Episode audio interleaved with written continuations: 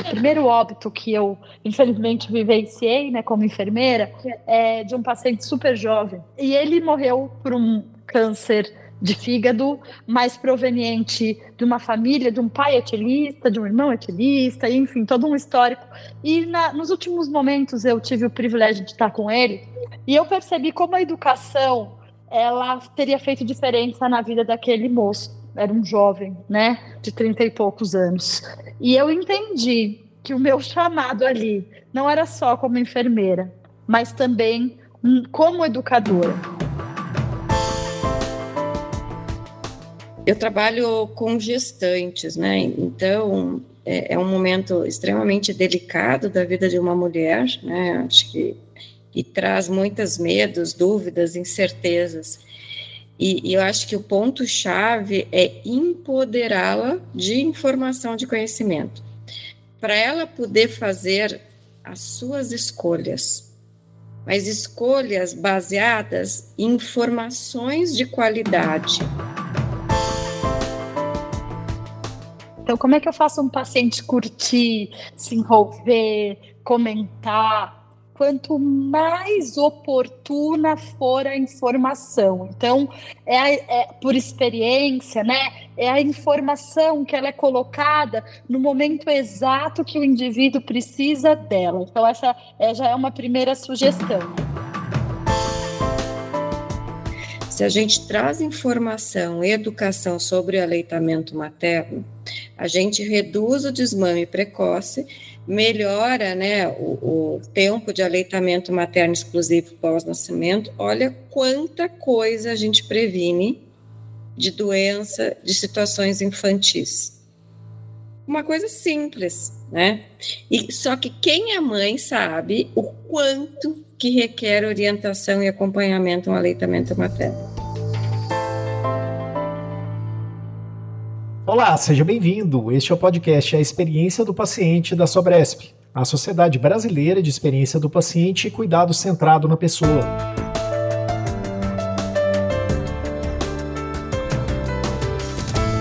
No episódio de hoje, exploramos a relação entre educação e saúde e engajamento do paciente dois pilares essenciais para a construção de uma assistência em saúde de qualidade no Brasil.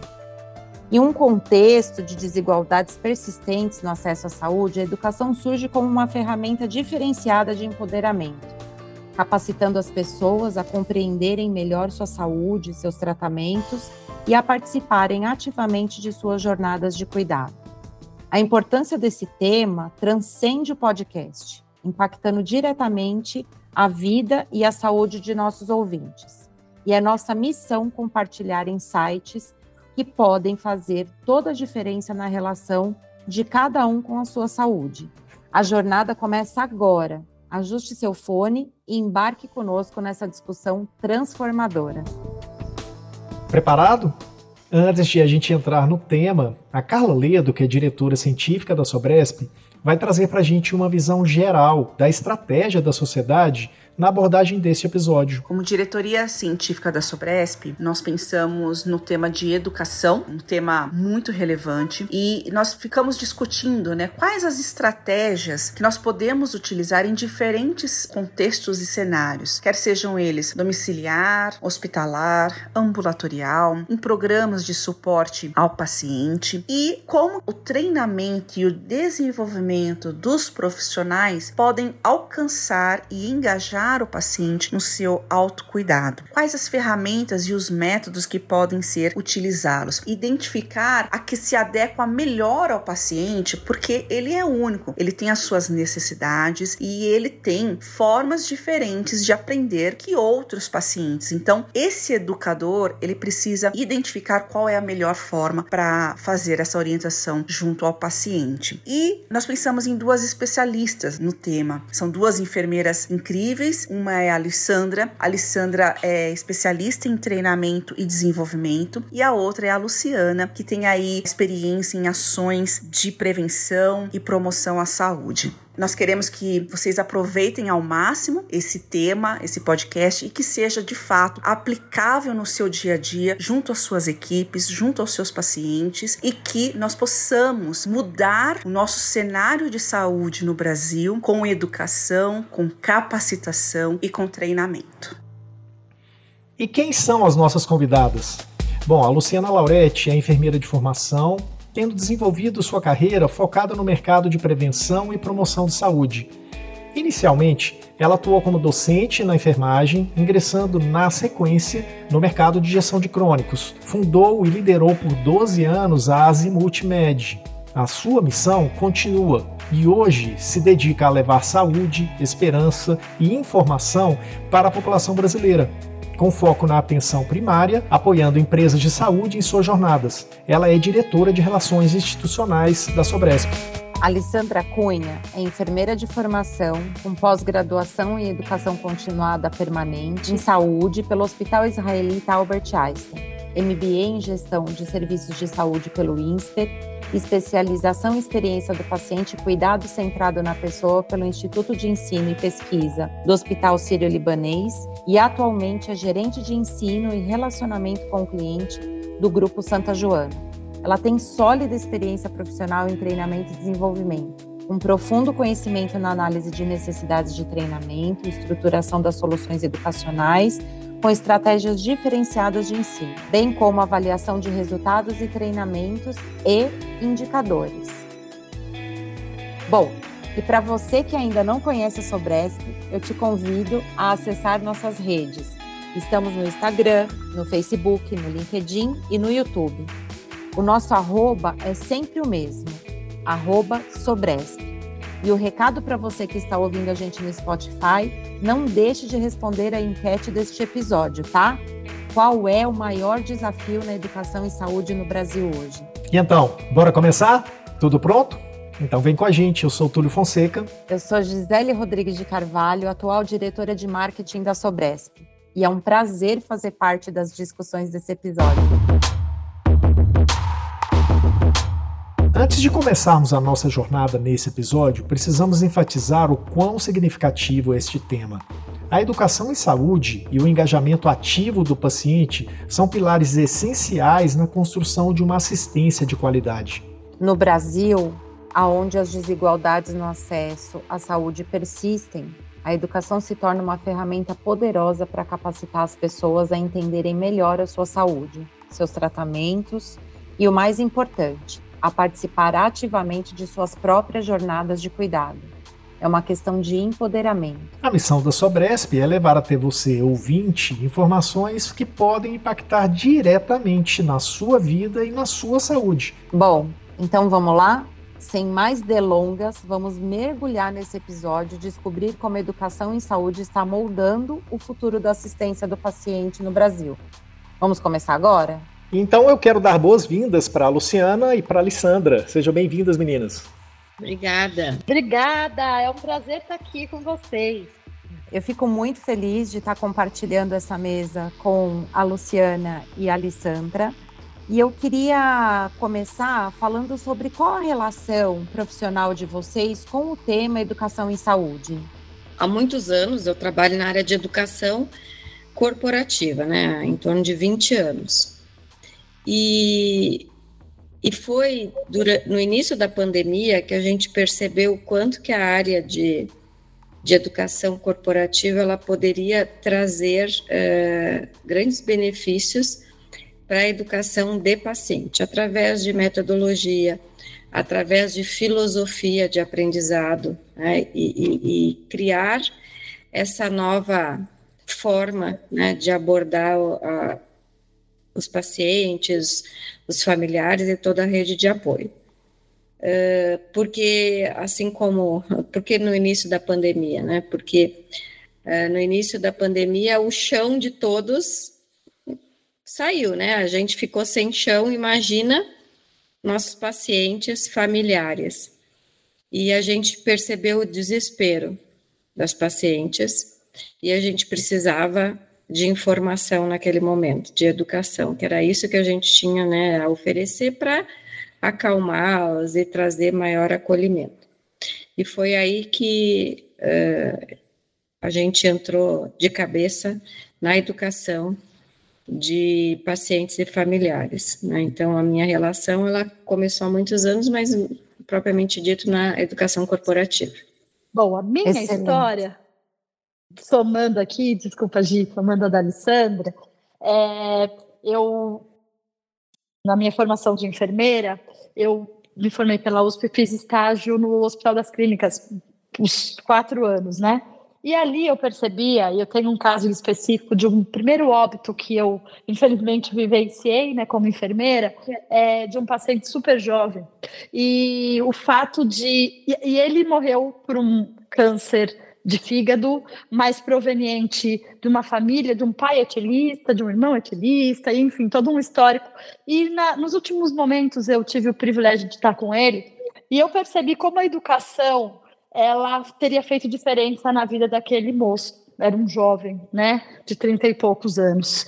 E eu entendi que o meu chamado ali não era só como enfermeira, mas também como educadora. E aí eu desenhei a minha área é, para atenção primária, né, onde o trabalho do enfermeiro desempenhando como também uma educadora é muito requerido, e assim eu segui a minha carreira. Então, é, durante toda a minha trajetória profissional até hoje, educação ela é parte fundamental da, do, do, meu trabalho. Dou exemplo do que eu estou fazendo hoje, né? De uma atividade, aliás, do dia de hoje, né? Eu estava trabalhando com educação para médicos, ajudando a como é que eles podem ter um posicionamento é, mais como protagonistas nas redes sociais. Então, de novo, educação, né? Então a educação ela permeia é, toda a minha trajetória profissional. E aí, quando eu ouço vocês, né, cada uma é, é, dentro de um contexto e trazendo a sua história, como a educação tem essa representatividade, né, no dia a dia de vocês, no chamamento lá do passado, na formação, hoje é, como essa pergunta que eu vou fazer agora, ela, ela é atual, né? E aí, lá vem ela. Por que é importante falarmos sobre educação em saúde no contexto do cuidado centrado na pessoa e dentro do contexto experiência do paciente? Por que é importante? A, a educação, ela prover uma palavra que está super na moda, mas ela é tão verdadeira, além de ela, ser na moda, dela estar na moda, que é o empoderamento do indivíduo com relação à sua saúde. E, e, quando eu entendo quem eu sou, o que, que eu vou fazer com o meu corpo, eu decido a respeito do que eu tenho, né? É, isso tudo muda a minha relação com todo o ecossistema de saúde.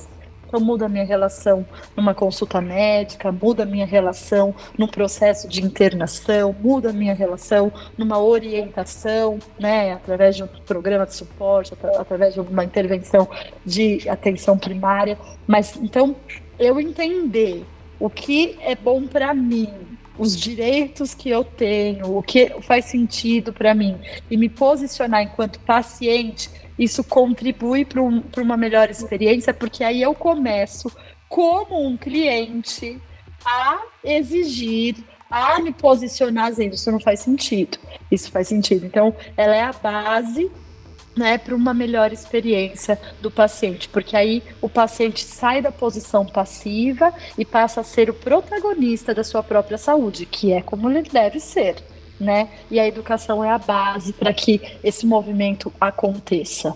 Eu gostei da palavra que a Luciana iniciou, né? O empoderamento. Eu, eu usaria essa mesma palavra para responder é, esta questão. Uh, eu trabalho com gestantes, né? Então é, é, um momento extremamente delicado da vida de uma mulher, né? Acho que e traz muitos medos, dúvidas, incertezas. E, e eu acho que o ponto-chave é empoderá-la de informação de conhecimento, para ela poder fazer as suas escolhas, mas escolhas baseadas em informações de qualidade, né? informações livres de qualquer julgamento, como, por exemplo, a escolha da via de parto. Né?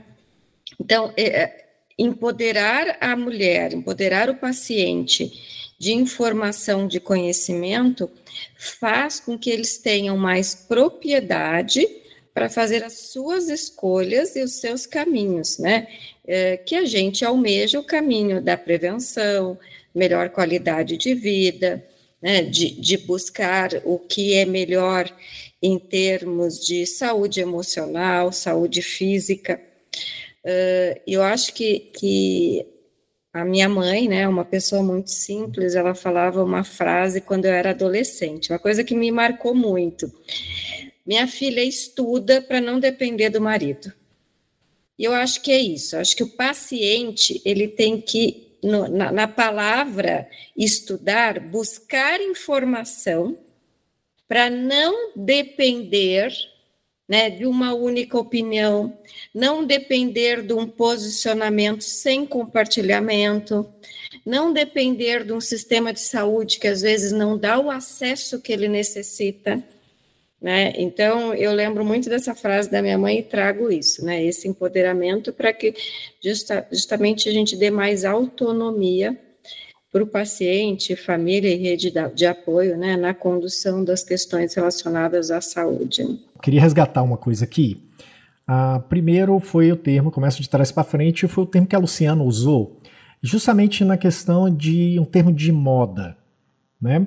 E aí uh, a gente volta com questão de redes sociais. E um termo da moda na rede social é engajamento. Mas esse engajamento também é um termo interessante e importante para a gente usar dentro da questão de saúde. Vocês poderiam compartilhar com a gente exemplos de programas ou estratégias que tenham demonstrado sucesso na promoção da educação do paciente e no seu impacto para o engajamento desse paciente? Sim. O é, que, que, eu, que, que a, eu, a gente conduz um programa de educação do paciente na instituição na qual eu atuo, onde a, a base ela está em, em trazer o grupo, né, o grupo de gestante, o grupo de paciente, é, como fonte para alimentar o processo de educação desse, desse, dessa, desses pacientes. Né? Então, a necessidade tem que vir uh, dos pacientes, das famílias. Né? A gente até tem módulos específicos de educação. Ah, agora a gente vai falar sobre diferença das vias de parto. Ah, agora a gente vai falar sobre amamentação. Que a gente sabe que é, é são assuntos extremamente necessitados para esse grupo de pacientes. No entanto, uh, o nosso programa ele olha muito para o que está acontecendo, né? Uh, então, vou dar um, um, exemplo. Há um tempo atrás, a gente teve uma situação na mídia de um, de um evento adverso, aí, um crime que aconteceu num processo de anestesia, né? Onde envolveu uh, uma paciente no parto, durante o parto cesáreo, um processo de sedação. Não sei se todos recordam. Sim. Imediatamente houve uma demanda absurda das pacientes para entender o processo de anestesia, sedação, medicação. Então a gente tem que estar tá preparado para que a necessidade que surge a gente possa atender. Então, apesar de a gente ter um programa de educação já descrito, estar preparado para acompanhar né, o que surge da demanda vindo dos pacientes e das famílias. Então, o nosso programa, ele olha nessa, nessas duas, dois grandes lados. Aí. É, contribuindo, né, somando o que a Alessandra trouxe, é, quando a gente vai na, no, a palavra engajamento, né, o que, que ela significa? Ela ela significa uma participação ativa, né? Usa-se muito essa palavra agora para as é, redes sociais, né? Que, que é, ah, eu estou buscando engajamento. O que, que é? É uma participação, é alguém cur curtir, é alguém repostar, né?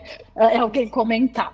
E aí eu trago para o contexto da saúde, né? E trago para o contexto de programas é, de suporte, né? Que é a minha grande experiência de vida, né? Então, como é que eu faço um paciente curtir, se envolver, comentar? quanto mais oportuna for a informação. Então, é, é, por experiência, né? É a informação que ela é colocada no momento exato que o indivíduo precisa dela. Então, essa é, já é uma primeira sugestão. Porque, infelizmente, a saúde, a gente não é educado muito para cuidar da nossa saúde, né? Que é o nosso maior bem, mas a gente, é, de maneira geral, não generalizando, mas de maneira geral, a saúde, ela tá ali, né? A gente é um dom, a gente recebeu é, divinamente, ela está posta, né? E a gente às vezes não olha e não entende que precisa zelar ele precisa cuidar. Então, quando nos programas de suporte, você já pega o indivíduo que tem um determinado problema, seja uma doença, seja uma condição, né, um hábito inadequado, e sei lá, uma obesidade, tabagismo, algum tipo de câncer, uma doença autoimune. E aí, quando você entende que ele precisa daquela informação naquele momento, então ele está no momento de diagnóstico, vou dar alguns exemplos. Ele está no momento de diagnóstico. Não adianta você falar de tratamento. É, você tem que falar, ó, oh, você vai fazer o exame de tal jeito, o resultado pode dar esse, esse ou aquele, e aí, de acordo com o resultado, o médico vai fazer isso, isso, isso. Se você falar de outro tema que não for o diagnóstico, ele não vai te ouvir. Né? Um segundo exemplo, ah, ele, tá numa, numa, ele vai fazer uma quimioterapia. Não é momento ainda de você falar dos eventos adversos, porque ele está tão preocupado com o procedimento. Então, a primeira orientação que eu deixo é você ter uma informação oportuna e entender o momento do paciente. Porque se você colocar no momento errado, você perde, você não engaja, você não traz é, o envolvimento. Ele não curte, ele não reposta, fazendo um paralelo, né? E a segunda, segunda orientação, assim, por experiência, é que tem que ter uma contrapartida. É muito louco isso, porque a, a, própria saúde deveria ser uma contrapartida, mas vem um pouco do que um pouco da nossa cultura. Então, assim, é, quais são programas que dão muito certo? Ah, é, por exemplo, tem uma iniciativa que está é, associada a programa de pontos, né? Então, o indivíduo que faz o exame na hora certa, de acordo com a idade, sexo, ele ganha tantos pontos que ele pode usar na farmácia, que ele pode usar no mercado. Então, sim, a gente tem que estar tá de olho nesse tema contrapartida. Ora é ponto, ora é algum tipo de benefício que ele vai ter, o acesso a um serviço. Mas se você está pensando, né? Você está ouvindo esse podcast, tá pensando, puxa, como engajar? Pense em informação oportuna e contrapartida. Aumenta muito a chance de sucesso. Vai lá, Alessandra, acho que você quer contribuir, né? É, eu acho que tem, olhando nesse ponto de vista, tem duas questões importantes. Uma, que a gente traz muitos princípios da andragogia, né? Que o ensino uh, de adulto ele é para qualquer coisa, né? A gente transpõe também para a parte de educação do paciente. Uh, a gente só aprende o que a gente quer, o que a gente tem, interesse, o que cabe para nós e, e o que agrega valor. Então, acho que isso vem de encontro do que a Lu falou e a gente traz para a filosofia da educação. E outra questão é né, é, a prontidão para a informação. A, gente percebe que a gente tem um maior engajamento quando a gente está pronto para dar informação. Né? Não é mandar um e-mail para um local, 48 horas depois responde. Então, o quanto mais a, os sistemas de educação de paciente, o quanto mais os aplicativos, Quanto mais o, é, a organização estiver pronta para atender, é, gera um maior engajamento. Né? Porque se ficar para outro dia, se alguém vai entrar em contato, se vai mandar um material, a gente, nesse meio do caminho, perde, porque daí a pessoa busca informação de outra forma e nem sempre a fonte é tão confiável, né? E aí, é, nesse, nesse contexto, né, que a gente sai é, de um lugar é, em que aquela concepção exacerbante, né, paternalista, que recaía só sobre o médico, né, sobre o profissional médico, como a Alessandra acabou de falar, hoje a gente tem uma evolução rápida, crescente, de que esse paciente toma um outro posicionamento, e aí a Luciana traz, ele toma um outro posicionamento, porém ainda não totalmente consciente do objetivo que ele precisa buscar. E aí, quando a gente fala de saúde, é, de atenção primária, quando a gente fala de prevenção, isso fica muito claro por conta da cultura que a gente tem aqui no nosso país. Então, quando a gente pega tudo isso, né, quando a gente pega essa, essa, todas essas informações, coloca numa esteira de raciocínio, aonde, num passado não tão distante, a gente tinha um posicionamento paternalista, tudo recaía sobre o médico, né, no sentido educacional ou até mesmo de é, decisório, né, porque aquele que não sabe o que lhe é de direito e como ele pode interagir, ele acaba passando a responsabilidade para o outro. A gente sai desse passado, estamos num presente onde tudo está evoluindo muito rápido, precisamos preparar todos que estão no atendimento, nessa né, interação com o paciente, para prover essa, essas informações, essa educação, né? Para manter cada vez mais esse paciente mais do que educado, empoderado e consciente do que ele precisa percorrer. Isso tudo traz uma outra pergunta que eu vou fazer para vocês. Quais são os principais desafios da educação em saúde no contexto atual, nesse contexto no Brasil? E, para além disso, a desigualdade de acesso à saúde no Brasil é persistente, né? Isso a gente é, já sabe. Mas qual é o peso disso nessa discussão quando a gente fala de educação e engajamento? Primeiro é a, a, a, as redes sociais, é, o, o Dr. Google, acho que Gi, isso, isso luta muito contra é, o nosso posicionamento, a nossa orientação enquanto profissionais de saúde, porque é, as pessoas elas acessam uma informação superficial, por vezes errônea, né? Então, é de, e ela é super, muito mais disponível do que o profissional de saúde, do que o time de saúde, do que a informação consistente, que tem fundamentação científica. Então, esse é um super desafio que a gente enfrenta, né? Como trazer uma informação adequada, correta, fundamentada para o indivíduo. E essa questão da é, falta, né, é, a, a, o acesso de que, infelizmente, a gente ainda vive num país super desigual, isso também impacta. É a história que eu comecei contando para vocês, né? Faz mais de 20 anos essa história, mas ela ainda é realidade.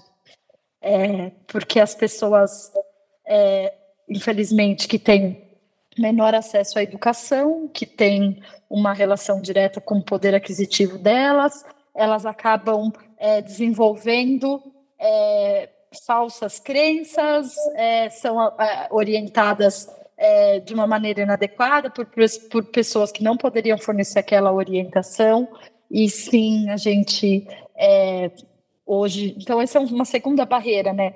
Dentro da sua pergunta, já tinha uma resposta que é essa é uma segunda barreira, Gil, a questão do acesso à educação, que, é, que compro, compromete, inclusive, a, a, interpretação da informação. Vai lá, Alessandra, é contigo. Depois eu conto um exemplo, se der tempo. Eu acho que a Luciana falou o top one aí, que é a, a concorrência com informações que, que nem sempre a fonte é de qualidade, né, traz informação relevante né, o doutor Google, enfim, hoje a gente tem muita informação, mas uh, acaba não sendo informação de qualidade. Mas uh, que vem de encontro também ao que a Lu falou de acesso, né, de carência. Hoje, um dos nossos uh, desafios é demanda mesmo, é volume, né? Então, uh, a carência é tão grande por uh, programas de acolhimento, de programas de educação, que torna-se um volume grande e a gente hoje não dispõe no mercado de plataformas inteligentes para a educação do paciente e família. Plataformas síncronas, assíncronas, com uh, bibliotecas de conteúdo, com uh, chat online, com o olhar do paciente. Então, eu já tive a oportunidade de conhecer fora essas plataformas, fora do Brasil, então, a gente ainda tem dificuldade, inclusive, de tecnologia de apoio para a educação. Bom, a gente vai para o intervalo rapidinho e já volta. Não sai daí, porque o segundo bloco está imperdível. Vem aí o Congresso Brasileiro da Sobresp, que vai ser realizado em 16 e 17 de novembro de 2023. Serão dois dias inteiros com discussões, estudos, aprendizados, painéis interativos e speakers nacionais que vão abordar a experiência humana na rede pública do Sistema Único de Saúde, o SUS. Prepare-se para construir e disseminar a experiência do paciente nos dias 16 e 17 de novembro o primeiro Congresso Brasileiro da Sobresp vai acontecer no Hospital Sírio-Libanês, em São Paulo. Fique de olho em nossos canais de comunicação para saber como se inscrever no evento.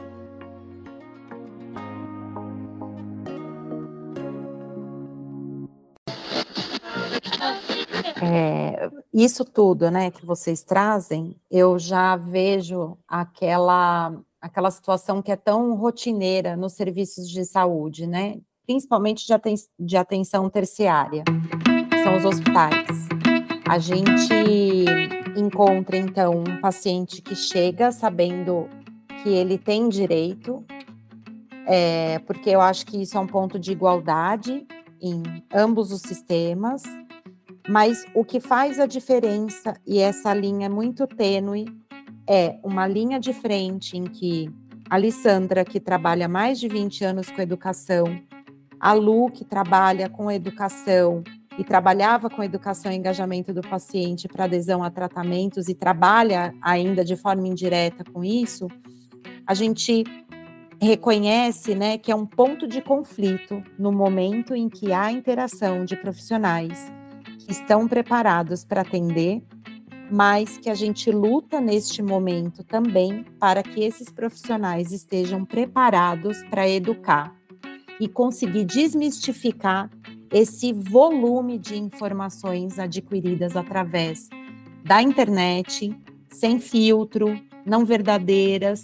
Então, quando a gente olha no final do dia, é, um, é uma equipe que tem que ser habilitada, tem que ser desenvolvida para pular essas duas barreiras que vocês trouxeram aqui, né? Uma, já começar a desmistificar crenças, valores construídos em cima de informações não fidedignas, né?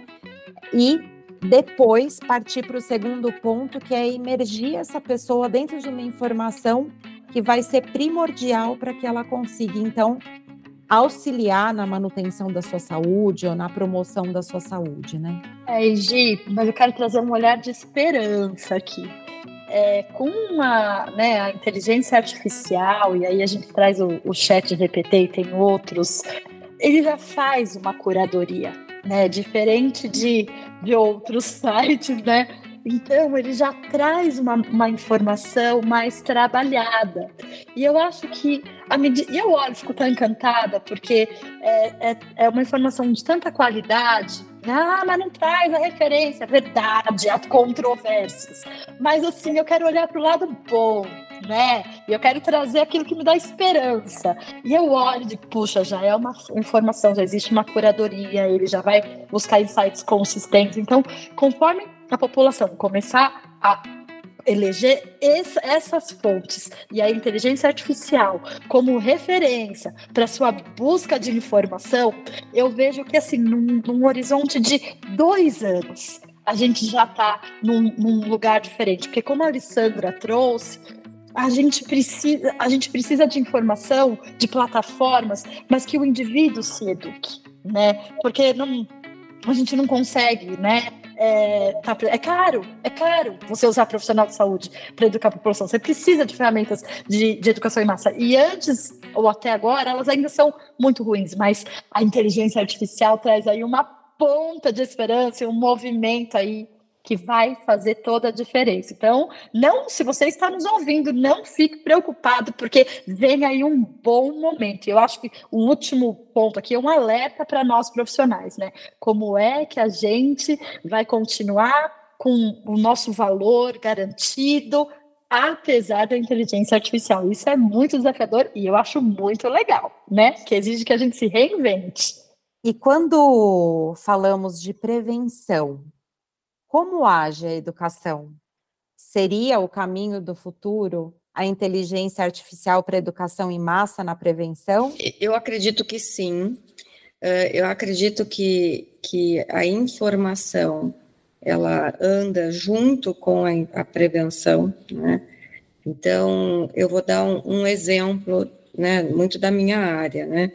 Se a gente traz informação educação sobre o aleitamento materno, a gente reduz o desmame precoce, melhora, né, o, o tempo de aleitamento materno exclusivo pós-nascimento. Olha quanta coisa a gente previne de doença, de situações infantis uma coisa simples, né? E só que quem é mãe sabe o quanto que requer orientação e acompanhamento no aleitamento materno. Então, só esse tema, só isso aí, já rende uma plataforma inteira, um grupo inteiro de apoio e de educação, e que é a base da saúde infantil. Né? Então, uh, acredito sim. Uh, tecnologias, tudo que a gente pode utilizar, eu acho que vai vir, como a Luciana falou, vai vir como uma bomba para mudar realmente a forma de a gente enxergar o processo de educação. Só que tem uma questão, o quanto que a inteligência artificial ela vai nos trazer benefício, ela vai vir como uma bomba, mas ela não vai conseguir suprir uma questão muito importante que é da das relações pessoais né, de escutar as pessoas nas suas angústias, sentimentos e necessidades, que muitas vezes é além da educação, é além é, é uma questão de conversar, de ouvir, que foi isso que a gente percebeu no início da pandemia. A gente aumentou absurdamente o tempo de ligação telefônica com os profissionais lá no nosso serviço de atendimento no hospital. E a gente percebeu que as mulheres elas queriam falar, queriam ouvir, porque elas ficaram sem chão, elas iam ter bebê em meio a uma pandemia. E o que, que a gente percebeu? Que elas precisavam de informação, mas que alguém que ouvisse elas e desse um acolhimento naquele momento. Né? Então, é, acredito sim que vai ser assim é, uma nova era mas a gente não pode perder a essência da escuta, né? E a escuta está muito dentro da questão de educação, de informação. Né? Então, eu acho que muito essas plataformas síncronas, assíncronas, não pode perder isso, né? Lissandra, então, é, eu poderia entender que se eu te perguntasse agora é, qual ou quais são as estratégias eficazes para a promoção e engajamento ativo desse paciente da família?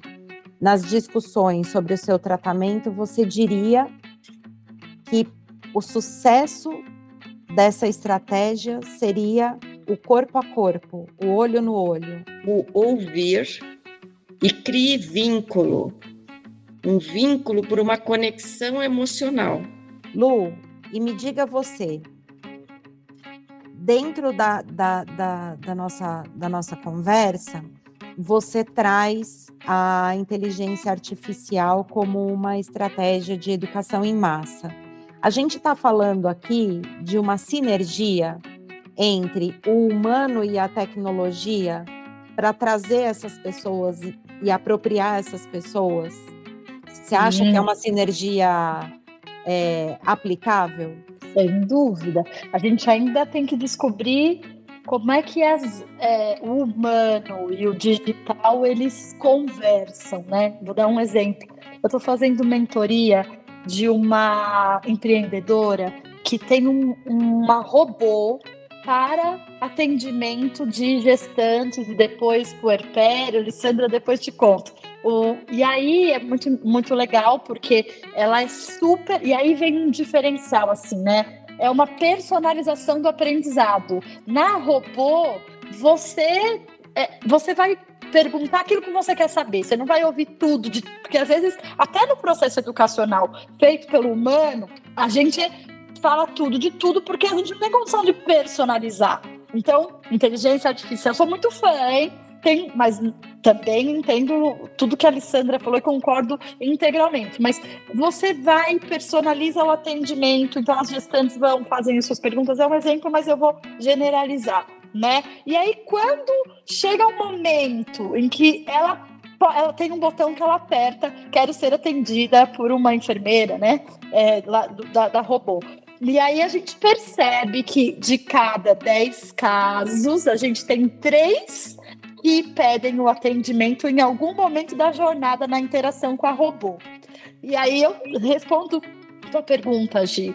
É, eu entendo que a, a, a, tecnologia ela vai ser capaz, ela já é, mas ela vai ampliar, uh, ser capaz de atender em massa na personalização que o indivíduo precisa e a gente tem que entender qual é o momento da interface humana, mas aí específico, para um, um tema específico. E eu acho que a gente aprender a congregar tudo isso vai, inclusive, reduzir o gap de acesso, porque ela, vai, ela é democrática, ela está disponível para todo mundo. Né? E aí você vai ter a mão de obra humana que é nobre, que é super especializada, mas entrando no momento certo. Hoje, a gente tem desperdício, né? Porque, de alguma forma, você tem que. É, eu digo isso através da minha experiência nos programas de suporte a pacientes. Por vezes, você tem que passar por alguns é, caminhos educacionais que você pegava alguns pacientes, não, não, não, isso eu já sei, mas você tinha que passar ali, fazia parte do processo. Imagina que você tem, é, é, você congrega inteligência artificial, se o indivíduo já sabe, ele vai pulando etapas, mas a gente tinha que passar para garantir que ele sabia mesmo, né? Porque eu já sei é muito subjetivo. E aí, então, veja exemplo de otimização e como a tecnologia vem para reduzir a distância né, do profissional de saúde, reduzir a distância cultural, reduzir o gap de acesso. Então, vem aí uma transformação importante nos próximos dois anos.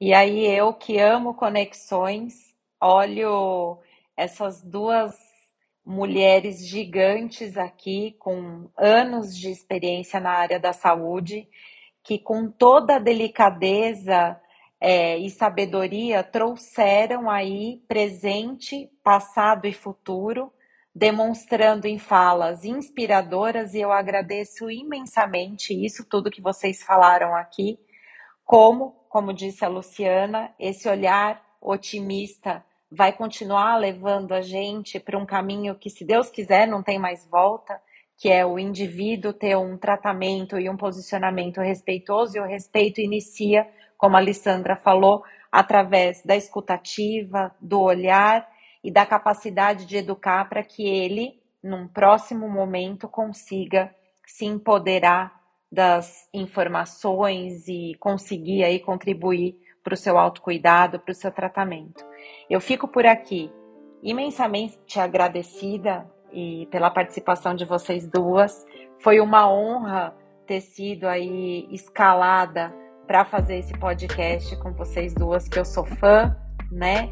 É, e muito obrigada. Obrigada por cada palavra, cada contribuição e cada inspiração que vocês trouxeram aqui hoje. Eu que agradeço a oportunidade, né, Lud, a gente falar do que ama, né, o que a gente gosta, né, o que a gente acredita, é muito bom falar, né? É, alimenta a alma da gente também. Sim, a, a educação, ela é a arma mais poderosa para mudar o mundo, né? Então, a gente poder falar isso, ter o privilégio de trazer um pouco da nossa prática é muito bom. A gente agradece a oportunidade. É isso aí, gente. Obrigado. E a gente vai se ver mais vezes. Tá bem?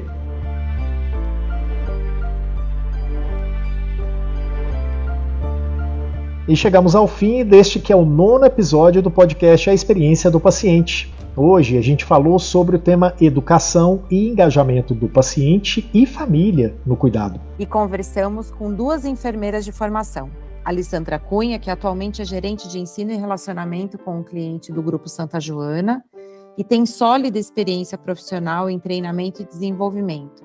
E a Luciana Lauretti, que fundou e liderou por 12 anos a Zimuth Med e é diretora de Relações Institucionais da Sobresp. O podcast A Experiência do Paciente é uma produção da Map2B Planejamento Marketing Negócios para a Sobresp. Se você curtiu esse episódio, então compartilha, espalha para as pessoas que você gosta que estão na sua rede. E se você está ouvindo na Apple Podcasts ou na Amazon, segue a gente por lá. Tá na Deezer? Favorita esse podcast. E se você está no Google Podcasts, no YouTube ou no Cashbox, se inscreva nesses canais para saber quando tiver novos conteúdos nossos por lá. Agora, um recado final. Se você está ouvindo pelo Spotify, aproveite para responder a enquete desse episódio. Qual é o maior desafio na educação em saúde no Brasil hoje? Bom, é isso. Obrigado por hoje e a gente vai se ver de novo no próximo episódio. Bye, bye. Tchau, gente. Até o próximo episódio.